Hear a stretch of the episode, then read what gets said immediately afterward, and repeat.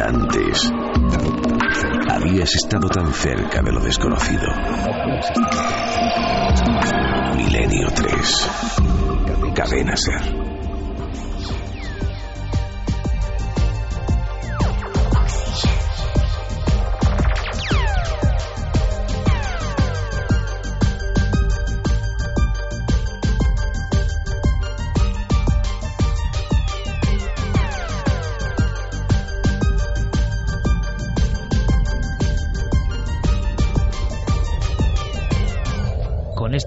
Impresionante del Oxígeno 2, continuamos nuestro viaje hacia el misterio.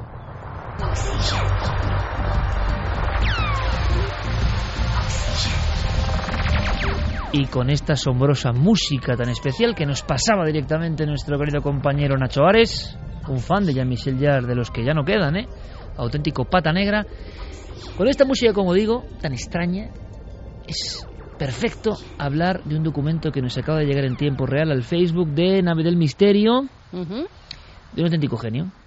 Yo sé que me va a pegar una paliza cuando me vea porque no le gusta que diga esto. No le gusta nada. Es a la vez y eso marca, eso marca. Es nuestro amigo Sergio Fernández de Pinedo, el hombre de la imagen del programa Cuarto Milenio y que acaba de mandarnos un documento que nos ha hecho dar un brinco, ¿no? Es un poco el cartel de esa exposición, Cuarto Milenio la exposición. Me estoy imaginando esta música, me decía Noel Calero, llévate allí tus aparatos y ponemos esta música y ver la figura del Modman. Ver la figura del Modman que está en Point Pleasant, Virginia, el lugar donde apareció esta especie de sombra de extraña profecía, este ser que llegó a la pantalla protagonizando aquella película por Richard Gere, este icono del misterio mundial, lo tenemos en Cuarto Milenio porque ha estado con nosotros como figura, como escultura.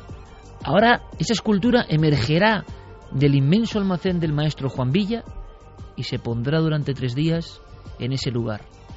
Y muchos chavales y no tan chavales mirarán a los ojos rojos extraños del Motman, que nunca ha estado en España, de esa figura del Motman, e imaginaos la conjunción con estas músicas cósmicas, casi lisérgicas, y la presencia de esos seres. Y quizá junto al Modman, esa puerta de Tiahuanaco, esas momias, esas criaturas imposibles, todo eso, todo ese mundo. Bueno, pues ya tenemos, por lo menos Sergio ya ha mandado, esto es todo viral ya, este, eh, la promoción no es promoción, es que las cosas van surgiendo según se van haciendo.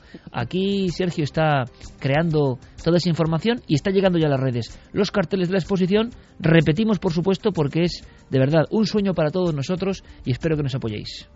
Pues sí, es el sitio es Hortaleza. 63. 63 es el Colegio de Arquitectos. El Montman ha viajado desde Point Pleasant hasta la calle Hortaleza. Haciendo escala en Va a Valladolid. estar allí. ya hay personas que están opinando en las redes sociales cuál es su pieza favorita y cuál quieren que esté en la exposición. Oye, el- como muchas piezas están hechas a escala real. Nunca se han visto, eh, Javi, en, un, en un museo. ¿Tú has visto algunas? Sí. No has visto todas, porque coincide el programa donde estamos, no estamos. El Modman, que fue gracias, eh, el, el patrón, digamos, en un reportaje de Santi Camacho en Point Pleasant, en el lugar donde aparecía este ser extrañísimo, que luego acabó la historia en tragedia. El Modman tiene como dos metros y pico. Bueno, pues es que la figura tiene dos metros y pico y es escala exacta de lo que está allí. Es impresionante, es como viajar al lugar de los hechos, ¿no? Y en un metro más allá tener otro documento, otra ¿Sabes imagen. cuál quieren que esté? Uno que a ti te gusta mucho, que está en el plató, no sé si podrá viajar hasta la calle Hortaleza o no. Mi Cantecutli. Sí, es mi preferido. Pues la gente quiere ver a mi Cantecutli. Pues va a estar. Y mi Cantecutli da mucho miedo, ¿eh? Sí. Mi Cantecutli, además, cuidado, que está hecho en un material muy duro, en una especie como de terracota dura. Tiene el hígado fuera, los ojos con su párpado tapado, Las costillas. las costillas, las garras. Y cuidado con mi Cantecutli, hay que tratarlo con cuidado, ¿eh? Podéis tocarlo, pero con cuidado. Si vais del 14 al 16, Hortaleza 63, 14 al 16 de diciembre, solo tres días, la exposición de los sueños de este equipo de locos. Ya están diciendo que a ver si es una exposición itinerante, que mucha Ojalá, gente ojalá.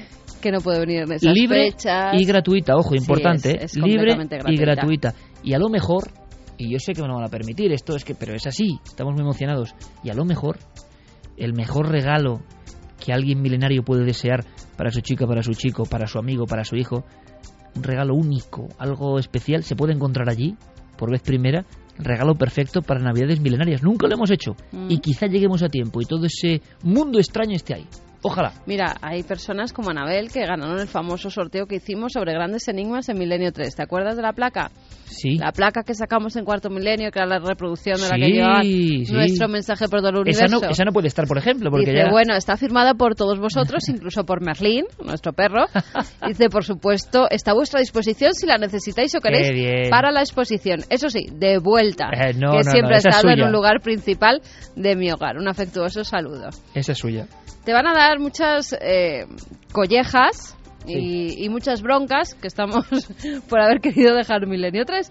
María dice, Iker, comprendo tu gran carga, pero por favor no dejes a los enfermos sin esperanza, a los solitarios sin compañía, a todos nosotros sin la pasión del misterio del sábado. Tu voz es tan familiar, tan apasionada por la vida, que aunque nos leyeran las páginas amarillas, no faltaríamos un solo sábado. Gracias Muchas a todo el equipo, eh, gracias a Carmen, no, gracias a vosotros. No, si de verdad, mm, si hay algún malentendido, ¿no?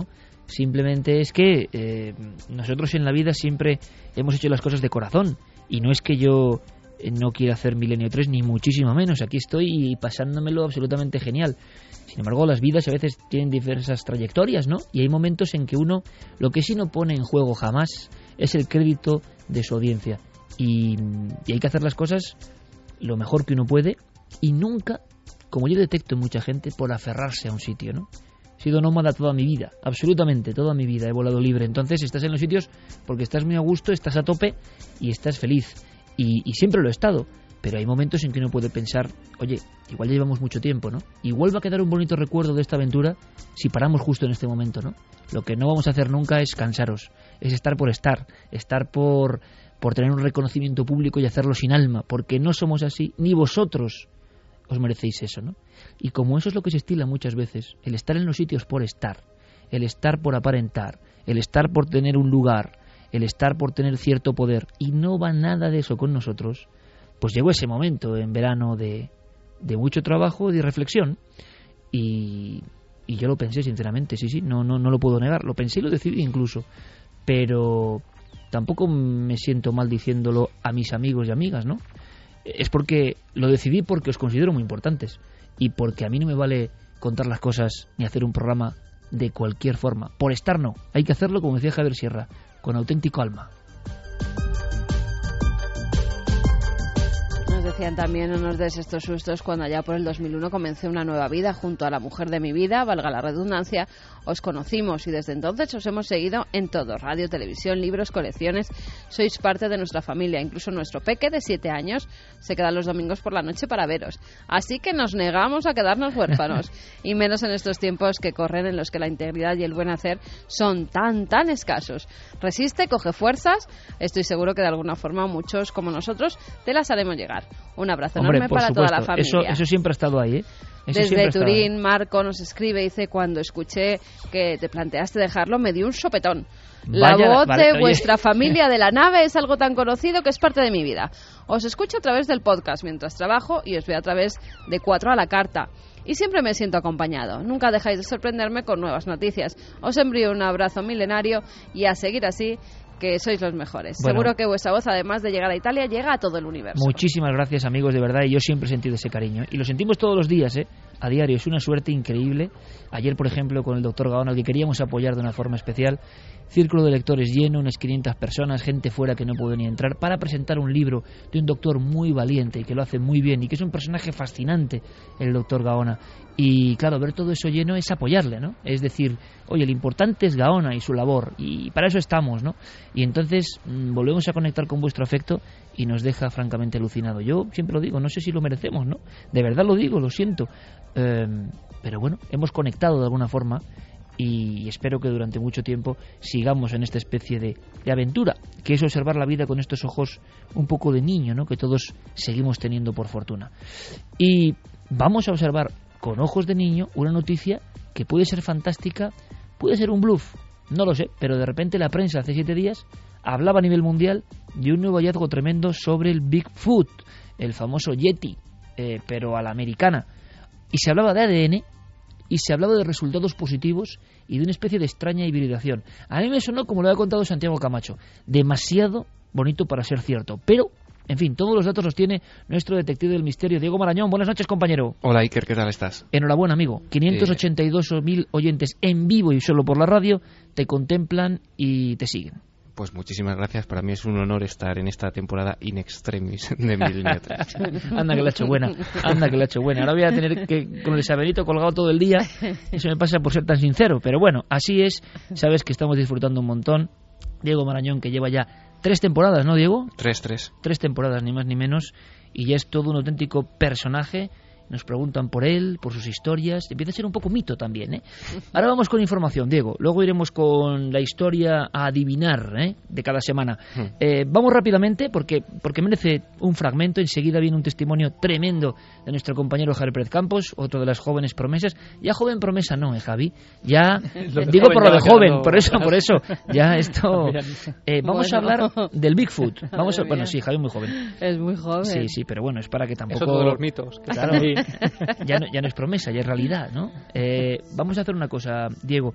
Ha ocurrido en Estados Unidos. Sí. Eh, hay un personaje que es mm, un es detective o es policía y hay una doctora que lleva un centro de investigación de ADN, de reconocimiento por ADN. ¿Qué ha pasado?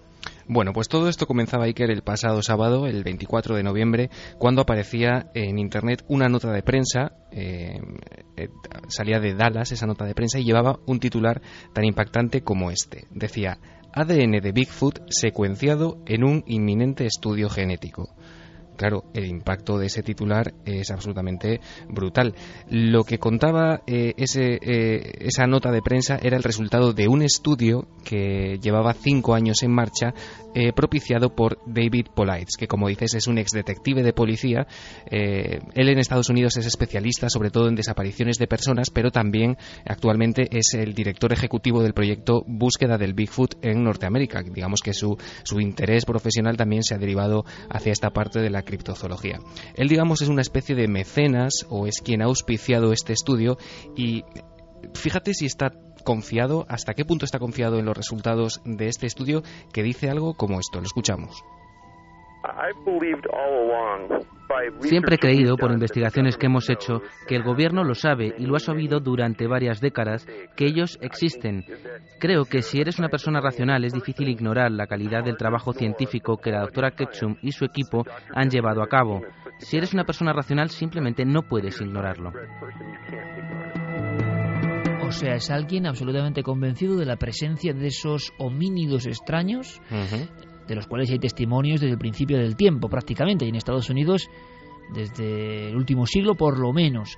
Vale, pero aquí el elemento, digamos, diferenciador, el que hace que se catapulte hacia los medios informativos de todo el globo, es esa doctora Ketchum, Efectivamente. que eh, Primero, ¿qué es lo que secuencia exactamente? ¿Qué pruebas llegan a su mano que son esas pruebas de la discordia, Diego? Bueno, la doctora Ketchum, que ha mencionado David Polites, es eh, una veterinaria que en 1985 funda esta empresa que ha, que ha sacado esta nota de prensa que se llama DNA Diagnostics.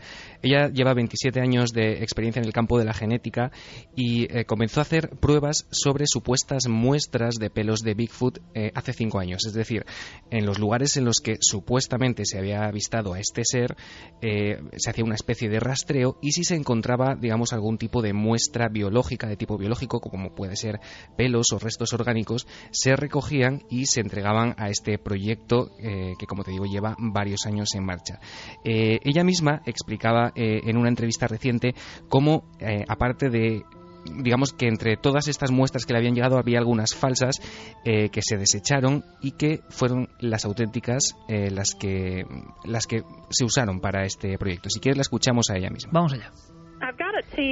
He trabajado con un equipo de científicos altamente cualificados y hemos llevado a cabo esta investigación sobre muestras de pelos bajo supervisión de forenses que trabajan con este tipo de cabellos de forma regular. Y sí, hay que decir que algunas de las muestras que recibimos resultaron no ser auténticas y así nos lo hicieron saber, pero fueron aquellas que no pudieron ser identificadas las que se incluyeron en el programa. Y en efecto, hay muestras que no se pueden catalogar. Tienen ciertas características humanas, pero también tienen rasgos procedentes de animales. Es extraño y en el caso de muchas de ellas, para evitar dar una opinión, las etiquetamos simplemente como desconocidas y en ese punto fueron sometidas a pruebas de ADN para intentar identificar a esa especie.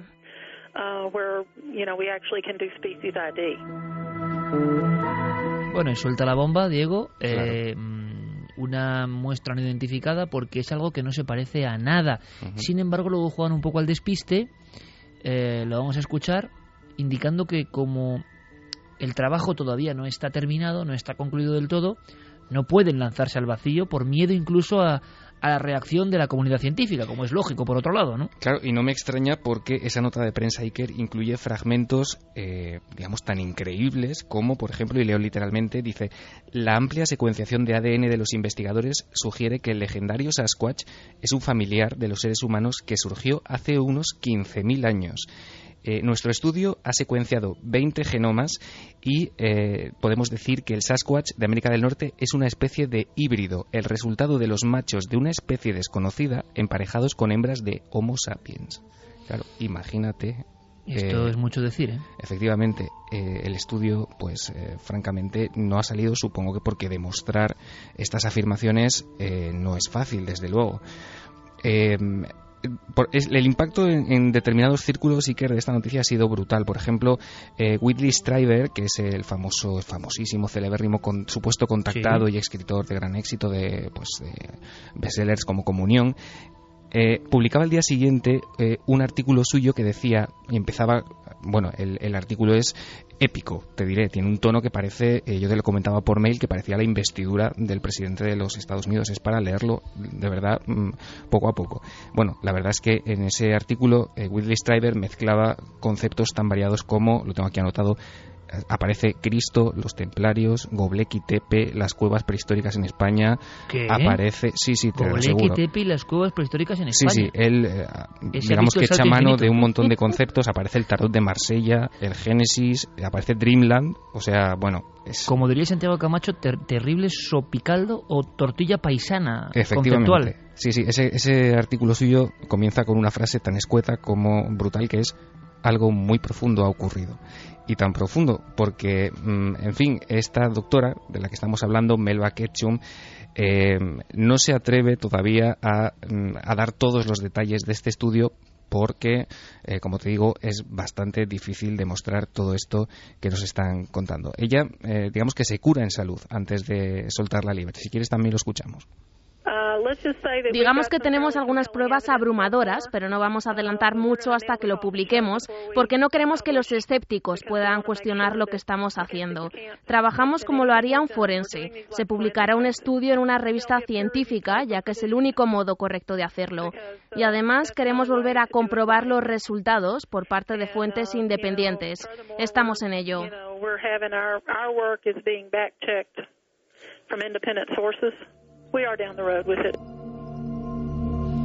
3 y 24, Milenio 3. Em, claro, esto es eh, muy gordo. Como diría Willy Strieber, algo muy profundo ha ocurrido. Es el inicio así, ¿no? Sí, sí. Algo muy profundo.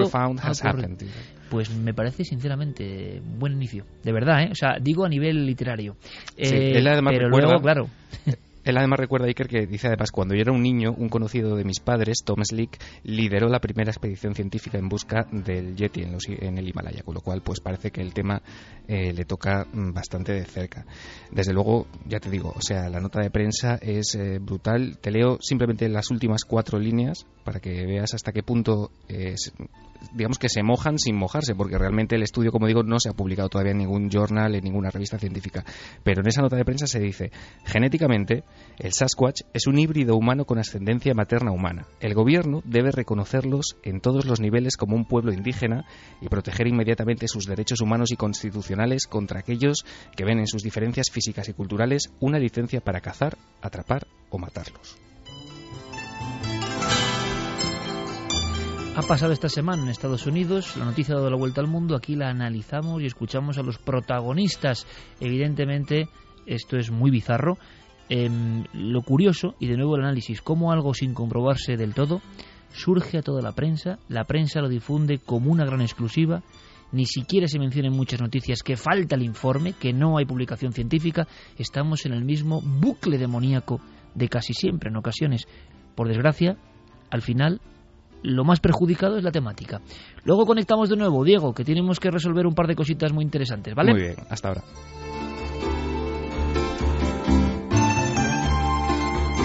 Alan Parsons sonando gracias a Noel Calero.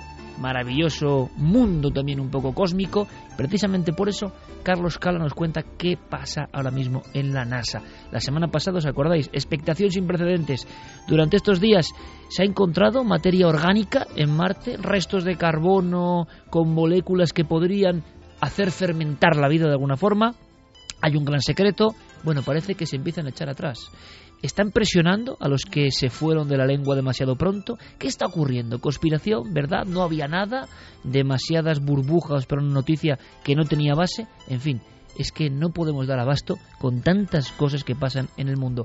Carlos Cala lo resume y ahora de inmediato, testimonio y viajamos a la España del misterio con Javier Pérez Campos.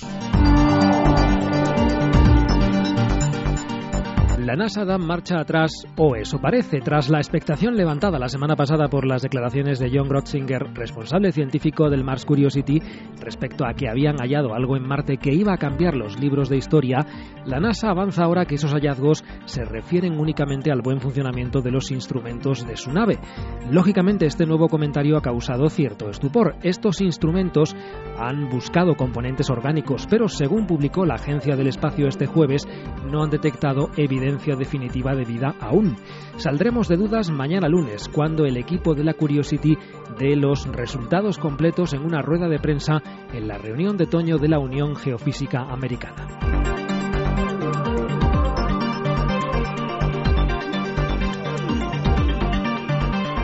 Esta semana salía el EGM y como digo, 528.000 oyentes, o lo que es lo mismo, eh, un año más, una temporada más, un EGM más, y van más de 30 prácticamente eh, líderes. Pero no solo eso, un crecimiento de 128.000 oyentes. Os lo agradecemos mucho. ¿Por qué digo esto? Porque 528.000, ¿cuántos habrán tenido experiencias? ¿Cuántos de esos números anónimos, como decía Javier Sierra, y que cada uno de ellos es un alma, una vida, una trayectoria, cuántos habrán tenido experiencias? Bien, el porcentaje yo creo que es mayor del que podemos pensar. Lo estamos viviendo en nuestro programa de televisión hermano. Desde que abrimos el gabinete de expertos, estamos siendo inundados, como ocurre también en la radio, pero sabéis que la espita de la tele es muy directa, que la televisión llega a un público muy amplio y que la radio tiene un público, quizá vamos a llamarlo, no sé si más sibarita o un público muy especial, yo lo sé muy bien quien vive la radio es como un libro y luego la película. La radio le ponen las imágenes. Es una relación muy especial la que tenemos. Es un enlace muy especial. Por tanto, la televisión también llega a mucho público y tiene que entenderlo nuestro querido y, habitual y fiel público de la radio, que no es el que escucha las ondas, que no es el que está a las 3 y 29 en la radio. El público de televisión es mucho más amplio, se sorprende con que pidamos información, lo hemos hecho por primer año y la respuesta es impresionante. Testimonios, testimonios, testimonios, testimonios, cientos de testimonios a la semana.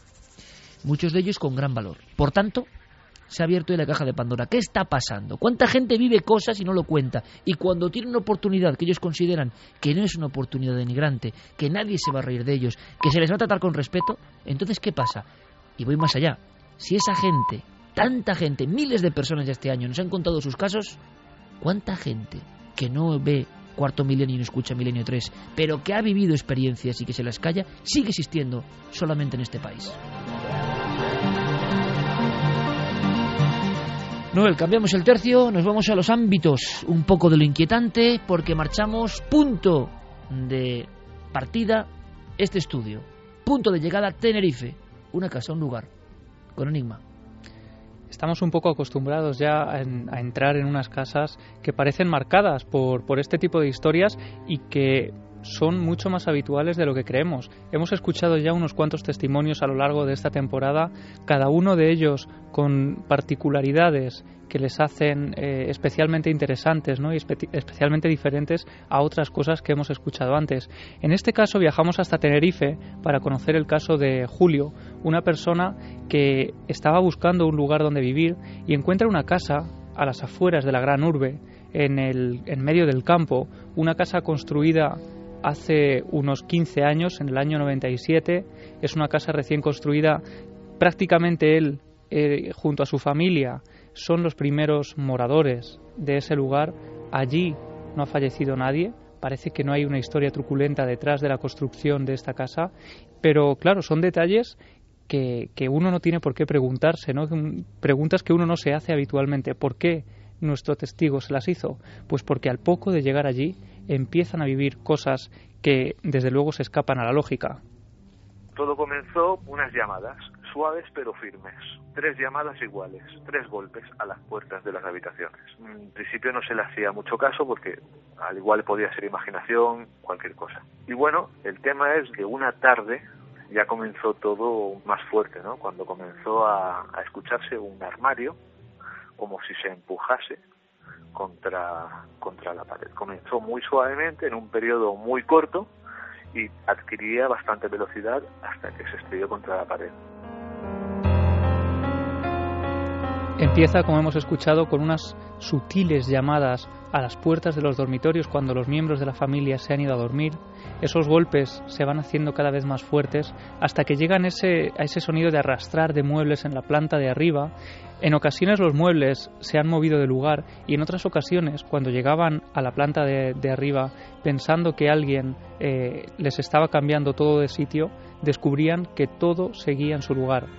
Los animales de la familia también empiezan a mostrar actitudes extrañas, empiezan a mostrarse especialmente temerosos cuando son animales eh, muy confiados y todo estalla cuando de repente la madre de, de este chico de Julio es testigo de una figura que parece acecharle a los pies de la cama. Una noche mi madre está durmiendo. Eso de que uno siente que la observan y levantó la cabeza y en la esquina de la habitación vio una entidad completamente oscura como encapuchada, como el famoso estereotipo este que tanto se habla del monje encapuchado.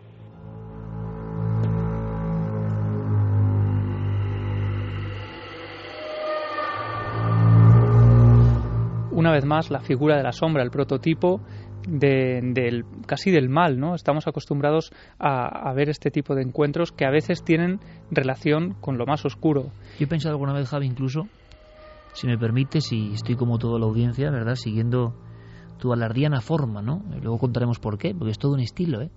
De contar las cosas muy propio y estamos metidos un poco en el tema, con cierta asepsia además, ahí están los datos.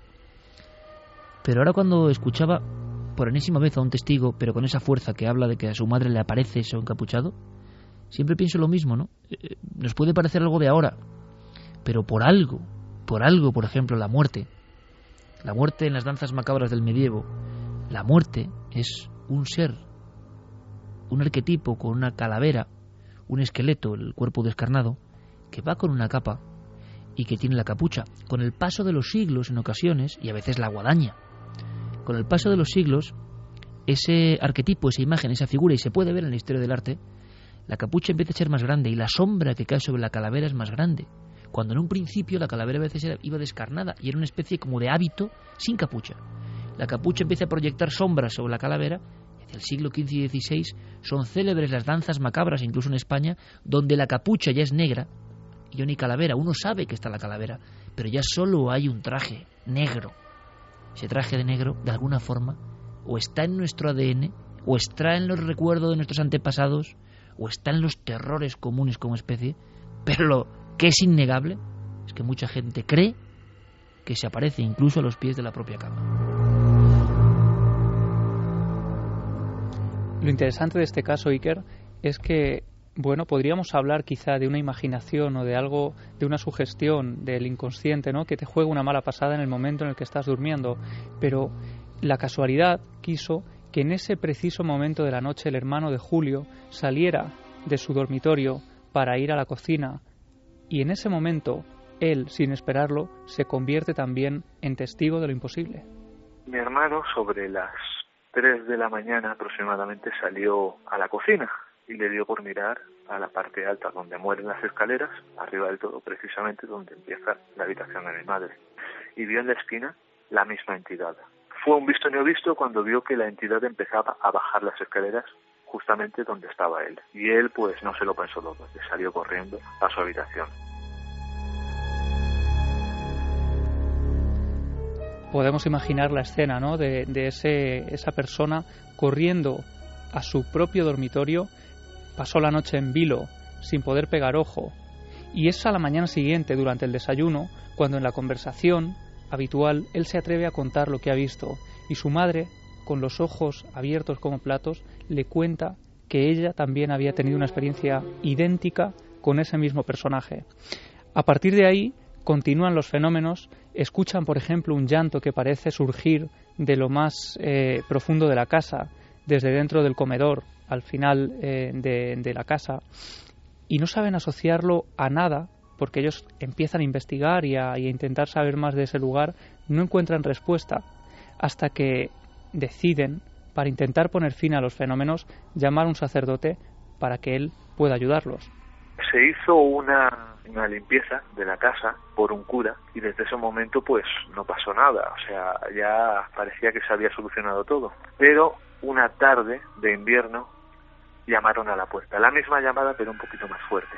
Abrió la puerta, los perros normalmente cuando se abre la puerta salen corriendo al jardín y estos perros se quedaron justamente en la puerta ladrando como si hubiese alguien.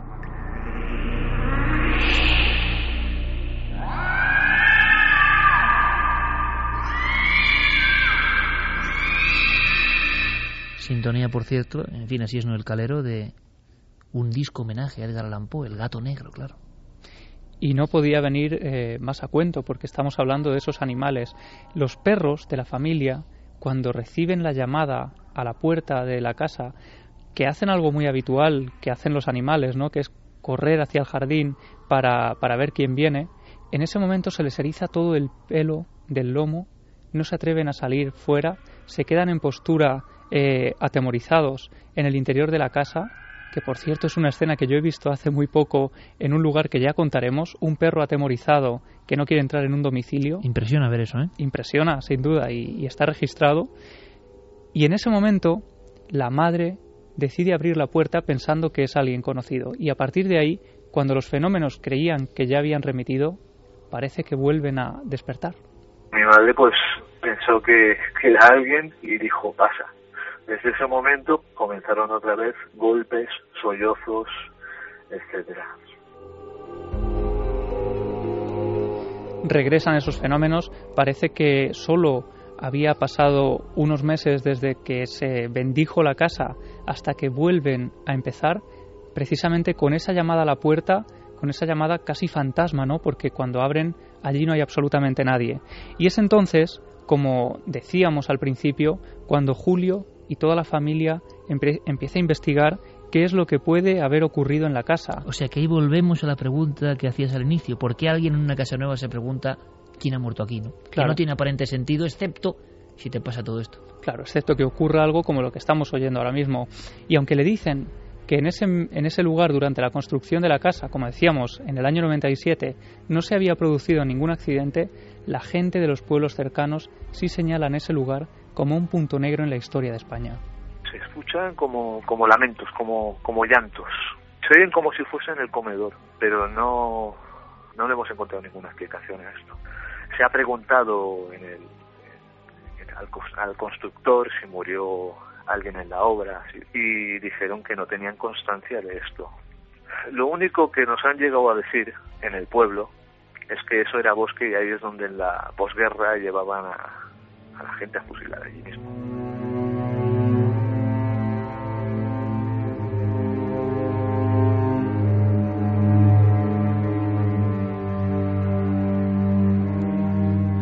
unos segundos para tomar aire porque nos lo estábamos imaginando, pero al final es el testigo, la voz del pueblo, no hace falta más, no hace falta más. Quien nos pega el labonazo tremendo a todos ahora mismo, ¿no? El lugar donde, da igual el color, da igual la significación política, el mal humano actuaba contra otro humano y, se hacían esos paseos terribles, ¿no?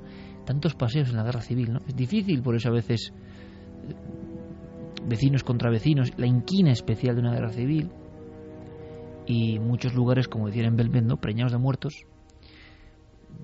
Yo lo digo, de muertos de cualquier tipo, credo, condición y bandera, me da exactamente igual. Y bañando con su sangre los caminos y los lugares que quedan ya marcados. Precisamente ahí la constructora hizo las casas. Vaya caso, vaya historia. Estaba viendo un poco, fíjate en imagen, esas fotos terribles, ¿no? No sé si auténticas o no, pero que a mí desde luego me marcaron de niño tremendamente las fotos del fantasma de Le Priure, ese caso donde una mujer eh, sin nombre en el libro de Robert Touquet, Medio ni fantasmas, define, pero con unas galas blanquecinas, una especie de fraile famélico que se le aparece, cuya cara está ensombrecida por la sombra de la propia capucha o hábito, y solo oye un lamento, un lamento de alguien triste, y el terror de ella con el respaldo de la cama pegada a los homoplatos, aterrorizada la mujer, viendo que se aparece aquella figura y que se arrodilla y se postra en cierto momento. Y es todo un lamento. Ella cree escuchar algo así como que Dios se apiade de mi pobre alma. Un día contaremos el porqué de, lo alardiano, que es todo un estilo, ¿no? Es todo un estilo. Ha encontrado Javier Pérez Campos, que es que uno de sus ídolos es Alardo Prats, un gran periodista. Eh, seguramente tan solo Javier lo recuerda prácticamente, ¿no? Y algunos otros como, yo mismo que valoramos el, el trabajo de los pioneros. es un estilo que él también adapta y hace poco se ha encontrado el libro original de Alardo Prats, que es un tesoro. A ver si en futuras exposiciones, Javier, podemos llevar estos tesoros literarios y exponerlos. Me encantaría, ¿eh? en un lugar como la exposición, eh, las joyas, los libros, para que la gente los pueda ver, ¿no? Eh, tanto trabajo de tanta gente y tantos maestros importantísimos. Pues yo creo que, son joyas auténticas y, además toparse con, una de ellas casi de forma inesperada, pues es como lo que yo digo, ¿no? Los libros lo encuentran a uno. Y, yo le, descubrí, le leen a uno. Sí, yo descubrí a Lardo Prats en esos recortes míticos de, de la libertad y a raíz de ahí tirando del hilo porque me pareció un estilo magnífico, llegué a ese libro del año 1929, nada más y nada menos, y pues con una portada que no se ha hecho nada igual hasta hoy. Pues yo te digo que Alardo Prats, desde algún lugar seguramente, estaría muy contento de ver que uno de sus pupilos en el tiempo ha hecho un libro fantástico como, el que tú has hecho ahora, Javier, En busca de lo imposible. Mm, estaría muy contento, estoy seguro.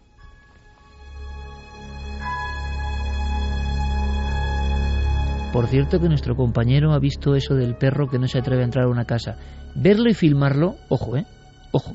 Ver un animal que no es sugestionable a nivel humano, que no entra en una casa, ¿nos puedes contar, antes de dar paso de nuevo a Diego Marañón, en un minuto, por favor, sin desvelar mucho, ¿Qué te ha pasado? Porque te acaba de ocurrir, acabas de llegar. Hace tres o cuatro días prácticamente estábamos en un lugar que no vamos a desvelar por ahora, pero es una casa que también arrastra una historia un poco trágica y que, bueno, pues sus dueños, la gente que vive allí dentro, han sido testigos también precisamente de la aparición de esta eterna sombra que parece merodear por tantos puntos ¿no? del mundo.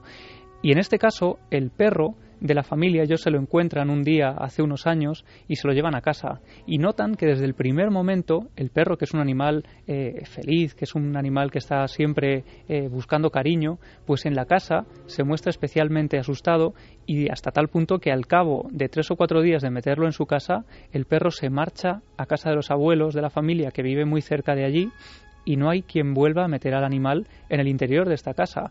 Intentan volver a llevarlo y al final lo dan por, por caso perdido, dejan que el perro viva con los abuelos y nos decían, es que no hay quien meta al perro en casa. Claro, y una cosa es que te lo cuenten. Claro. Pero otra cosa es que estés tú ahí con la cámara y lo veas. Claro, hicimos la prueba para ver si el perro llevaba varios meses sin pasar por la casa si a ver si había sido pues algún tipo de bueno pues de miedo que había cogido y podía volver a entrar y no Hicimos la prueba, el perro iba completamente normal por la calle, saltando, pasando de un lado a otro, y cuando llega a la puerta exacta de la casa donde estamos haciendo la investigación, el perro pone las patas hacia adelante y no hay quien lo meta dentro.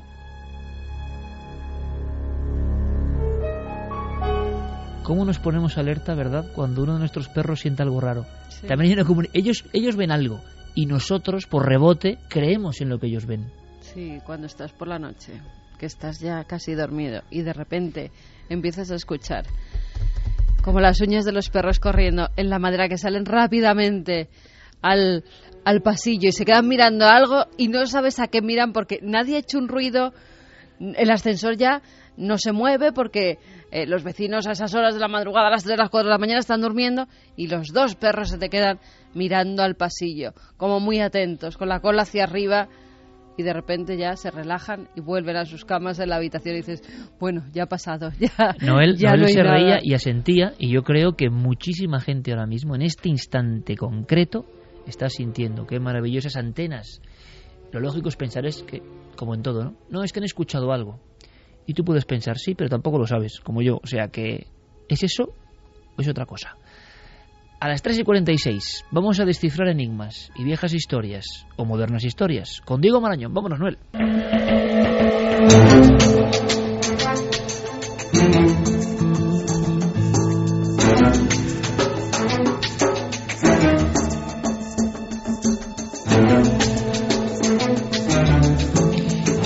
Semana pasada, Diego Marañón, ¿cuánto tiempo? Buenas noches. Hola, ¿qué tal? Aquí seguimos. Yo, fíjate, eh, recordé muchas pesadillas gracias a ti, amigo. Ay, sí, sí. Sí, porque eso de los, de los lugares ambulantes y, y es que yo creo que, no sé, me impresionó mucho algún primer viaje de esos en el trenecillo donde aparecían las figuras y oye, los miedos infantiles se quedan, ¿eh? Hmm. Yo te digo, por ejemplo, que ya a mí no me gustaría meterme otra vez uno de esos. Y siempre que... No, no, no, que yo no quiero saber nada de esas cosas, aunque sean de...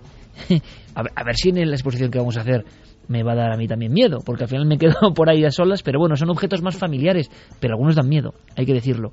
Em, tú nos hablabas, por cierto, de una especie de leyenda o no Hmm. que tiene que ver con utilización de cadáveres en alguna de estas atracciones, ¿no? Sí, efectivamente. O museos. Efectivamente. Nosotros planteábamos si es posible que en algún museo de cera, en alguna atracción eh, para niños o para no tan niños, en alguna casa del terror, por ejemplo, si sería posible que alguna de esas figuras que aparecen en las paredes o como parte del atrezo, ¿no? Hay gente, pues por ejemplo, que aparece colgada en alguna casa del terror, si sería posible que ese tipo de esculturas fuesen eh, bastante reales, más reales de lo que sería eh, esperable. Eh, y te digo esto porque, Iker, eh, nos vamos a ir, si quieres, a diciembre de 1976. Sí, pero ¿escuchamos lo que ha dicho Sí, la gente sí. o no? Ah, sí, sí, claro. Claro. Pues la gente esta vez no lo tenía nada claro. Ah, o sea que era una historia que, créalo o no, ¿no? Sí, créalo o no, ¿qué opinas de la historia de esta semana? Los crímenes del Museo de Cera. Verdadero 50,8, falso 49,2. Es ¿Cómo que me ha gusta estado eso? ahí, ahí, la Guau. gente no sabía qué votar. Si es Cómo me verdad, gusta, no es me verdad. Sí, sí, sí, sí, sí. En ikerjiménez.com, Guillermo León siempre con la actualidad y de repente prácticamente mismos votos. La balanza igualada, Diego. Eso es que es una buena historia, ¿eh? Me gusta mucho más que haya empate a que se equivoquen, te diré. ¿eh? Claro. Me gusta Hombre, mucho. lógicamente. Y bueno, pero gana por un poco el verdadero, ¿no? El- Gana por el un poco el, fa- eh, sí, el El verdadero, verdadero. 50,8. Venga, resolvemos. Pues efectivamente, diciembre de 1976. ya no me monto en uno de esos en la vida, vamos. Resulta que hay un equipo de televisión rodando esa serie, no sé si te acordarás, Iker, El hombre de los 6 millones de dólares. Ajá. Esa serie se graba en California y allí en el episodio titulado Carnaval de Espías eh, resulta que el equipo se desplaza a un parque de diversiones donde un miembro del equipo mm, eh, agarra un maniquí, un maniquí de cera eh, de aspecto anaranjado eh, para bueno moverlo de sitio y preparar eh, el plano necesario. Resulta que ese maniquí tropieza contra parte del equipo y al desprenderse el brazo del maniquí sale un hueso humano. Claro, eh, inmediatamente el equipo de rodaje da aviso a las autoridades, las autoridades se presentan, se monta una investigación impresionante y todo eso lleva a la historia de Elmer McCarthy. ¿Quién es este hombre? Bueno, pues a grandes rasgos te lo cuento. Era un eh, ladrón con muy mala suerte. Francamente, si uno lee su historia en detalle, bueno, tiene tan mala suerte como que incluso cuando atraca un tren de la Pacific Express, él utiliza nitroglicerina y eh, usa demasiada, es decir, la plata se funde, no puede robar nada, aquello es un follón. El pobre hombre tiene muy mala suerte en su vida Un ladrón gafado. un ladrón gafado. Eh, al final, bueno, en uno de sus tiroteos la policía lo acorrala, lo acribilla eh, y como nadie reclama el cuerpo de este pobre hombre, el dueño de la funeraria de Oklahoma donde tiene lugar el tiroteo eh, se hace cargo, el embalsamador utiliza demasiado arsénico, termina momificando el cadáver eh, y durante los siguientes eh, durante las siguientes dos décadas eh, se mueve de lugar en lugar eh, lo adquiere una empresa de espectáculos lo hacen pasar por gente que no es se utiliza para hacer cartelería de películas llega a un museo de cera bueno en fin y al final Santo acaba Dios. en este parque de atracciones él eh, lo representan como un hombre que está colgado curiosamente eh, y en fin, lo que había allí no era un maniquí, no era nada de plástico ni, ni, ni de cera, sino un cadáver absolutamente real. Madre la mía. historia de Elmer McCarthy, que de verdad es muy recomendable si la gente está interesada porque es realmente interesante y entretenida. Gafe, pero gafe hasta de ultratumba también. Hay que decir que a día de hoy está en el cementerio Summit View en, en Oklahoma. Por fin descansa en paz este pobre hombre. ¿Y cuántas cosas entonces habrá en algunos parques de estos extraños? Eh, ¿Retazos de la siguiente historia? ¿La lanzamos ahí, Diego? Sí, sí, por supuesto. La siguiente historia de Iker es la historia de un vídeo que lleva circulando eh, desde el pasado mes de septiembre. Es un vídeo absolutamente viral en Internet que, como siempre ocurre en esta sección, salta de correo en correo y que plantea si es posible que la teletransportación, ese concepto en el que los objetos se mueven instantáneamente de un lugar a otro, eh, por cierto, un término acuñado por Charles Ford, es eh, teletransportación, yo me pregunto si eso ese, ese concepto puede ser real. Oficialmente no lo es, pero ¿y si se estuviesen haciendo experimentos y se estuviesen consiguiendo resultados con éxito en algunas partes del mundo? Bueno, en ese vídeo que sometemos a juicio esta semana, eh, vemos eh, la filmación de una cámara de seguridad en las calles de China.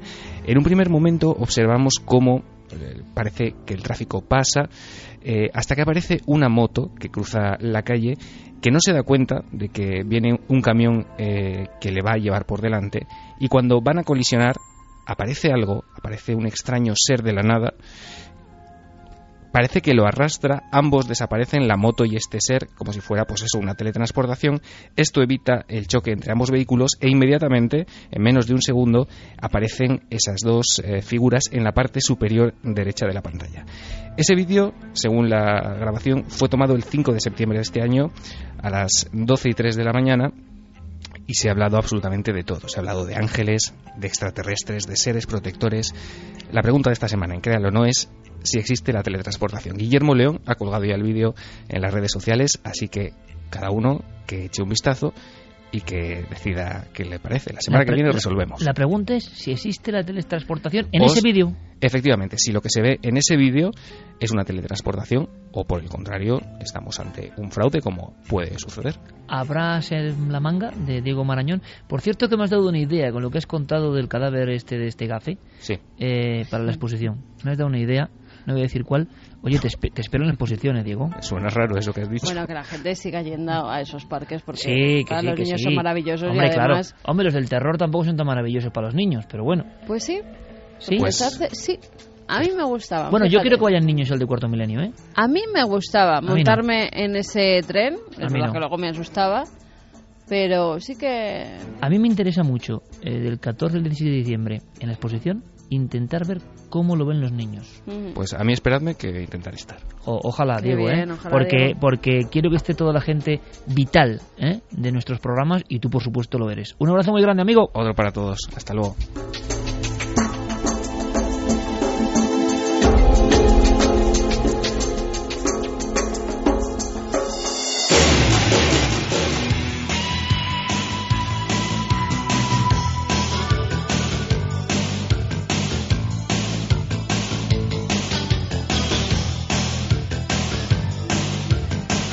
Me ha ocurrido una cosa con Fermín para el museo, pero ya lo contaremos. Es un, es un viejo misterio.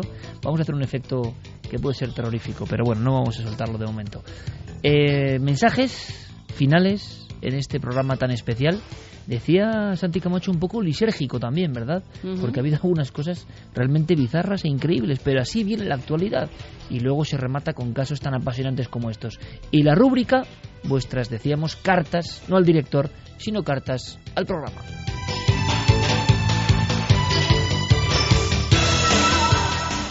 Pues fíjate, en casi toda España hoy, o en toda España, hace un frío que pela, ¿verdad? Lo hemos podido comprobar cuando hemos salido a la calle.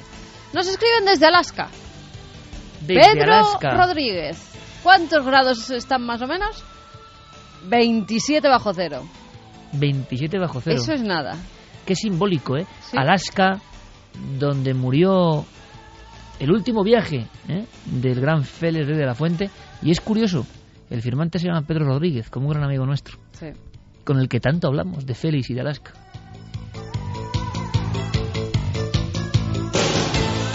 Ana desde Asturias nos decía no creo en exorcismos, pero cada vez que escucho intervenciones como las de esta noche me entra la duda. Me encantan estos temas, son escalofriantes e interesantísimos. A ver si hacéis un programa sobre el tema. Javier Alme dice, Iker, no te vayas, además tu hija continuará el legado, tienes que estar ahí para enseñarle esa magia y tú como invitado contando batallitas. Bueno, mira, eso no está mal, tampoco está tan mal. Contar batallitas sí me gusta. Chari Aragón dice que ha visto un documental esta noche sobre Marte y lo que la NASA ha descubierto. Coco Fernández dice, ¿por qué será que no me extraña que reculen estos de la NASA? Mario Leonardo se han rajado estos de la NASA con la noticia. Les ha dado un rapapolvo en las altas esferas para que no comenten nada, como siempre. Por lo menos es el eco que se recibe al observar la noticia, ¿no? Sí. Luego, con la historia que, que ha contado Javi, nos decían, yo currando en el coche patrulla, nos lo comentaba Abraham, escuchando Milenio 3 en la radio, cagado de miedo, así lo dice. así, ¿no? ¿Para, qué vamos a disimular? muy bien. Es que es muy gráfico.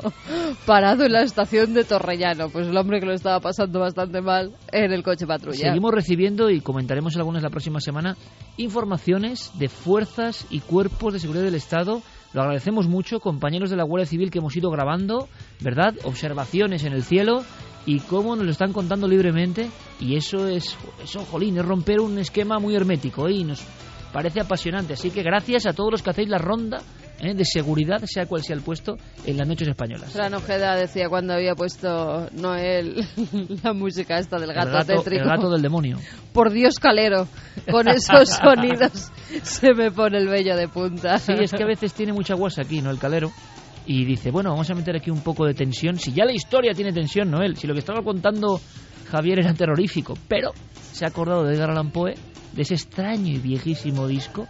Como diría Chicho Cerrador, hecho con un extraño material ese disco y ha metido ahí la, la voz sí, del además, fíjate, Fran también nos, nos anunciaba cuando estábamos hablando de las profanaciones que en Pozo Blanco, en Córdoba, eh, han sido una década de tumbas, una decena de tumbas profanadas el día 21 pasado. Robaron los nombres y las fechas de fallecimiento, además de abrir todos los ataúdes y faltan huesos también. Pues hemos estado cerquísima. En Pozo Blanco. Una persona que conoce mucho el tema, que ha estado en Pozo Blanco además hace unos días, el maestro pues el día Andrada. 21. O sea que le preguntaremos. Nuestro querido amigo el día 21, López Andrada. Eh, pues fíjate que ha habido una cosa muy bonita, una escena, ¿no? Eh, cuando Carmen da el dato, como un resorte, Javier con una mano abre la agenda y con la otra va apuntando. Eso es de, de reportero. Hay que estar al cabo de la calle y vamos a ver si tiene alguna relación o no tiene ninguna. Y yo creo que nuestra audiencia debería de escribir novelas, porque dice, ¿y si utilizaran esos huesos, esas profanaciones? No decía Jaume. José María y Ángel, parece como un nuevo Frankenstein y que quieran crear un nuevo Jesús. Bueno, eso es de novela un poco macabra, ¿no? Eh, Navidad macabra, esperemos que no, ¿eh? Preferimos la Navidad luminosa, ¿eh? Cada uno de cree lo que quiera, pero nos gusta mucho la Navidad y que está ya aquí prácticamente, parece mentira, ¿no? En fin, ha sido un programa que lo hemos pasado muy bien, gracias por esas muestras de afecto a través del EGM y sobre todo por las fuerzas, fuerzas digo yo, muestras a, flor de piel, que son las que nos llegan más adentro. Y la fuerza y la fuerza que nos dan. También, por supuesto. Y que estamos muy contentos de estar aquí y que la próxima semana habrá mucha más información. Que seáis muy felices en estos siete días. Noel, gracias. Fermín, gracias. Javier, gracias. Gracias. Hasta mañana. Hasta mañana, mañana nos vemos. Porque hay tema interesante mañana en Cuarto Milenio. Me, da a mí que va a haber un debate que, hombre, yo espero que no llegue la sangre al río, ni quiero, pero me da a mí que va a ser imposible contenerlo. En fin, esta mañana os quedéis en la mejor compañía, las noticias y nuestros compañeros en la SER.